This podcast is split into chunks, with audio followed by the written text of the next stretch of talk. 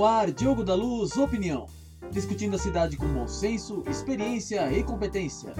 Tema de hoje: vans por aplicativo podem ser úteis?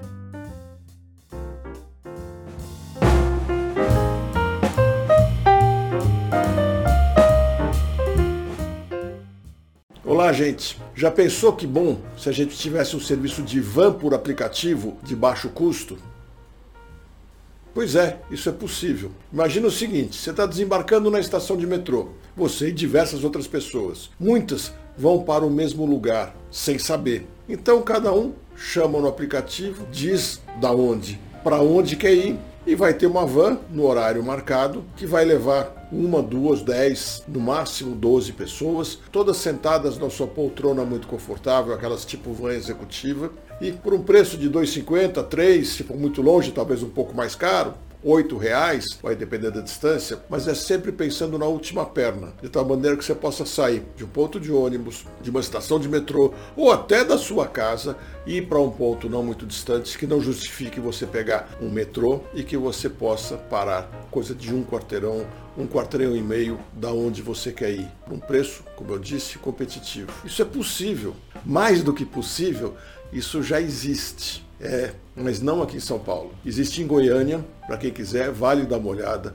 É muito, muito interessante, prático, funciona legal, tem um bom custo. Agora, por que, que não tem aqui em São Paulo, se aqui tem muito mais procura por esse tipo de serviço, muito mais possibilidade de crescer esse tipo de serviço? Adivinha?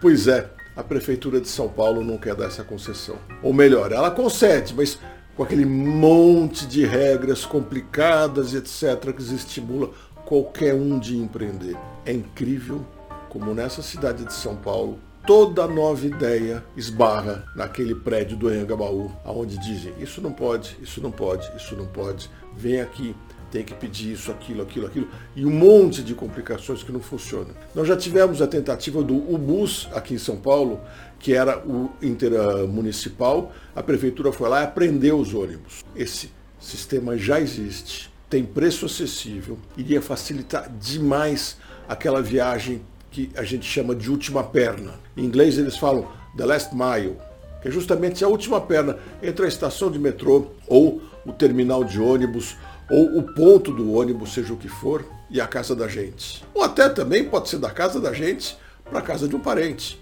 sem problema algum. Isso é muito prático, facilitaria o trânsito, reduz a quantidade de carros na rua, todos ganham.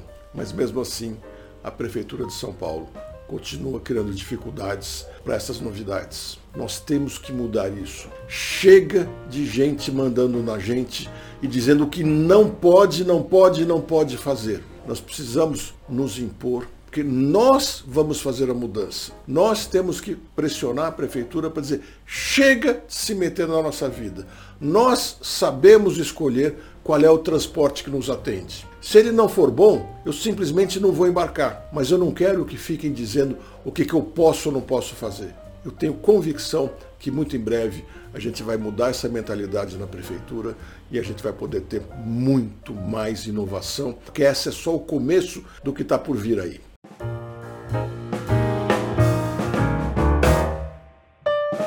Você ouviu Diogo da Luz Opinião. Acompanhe em nossos canais toda sexta um novo podcast no ar.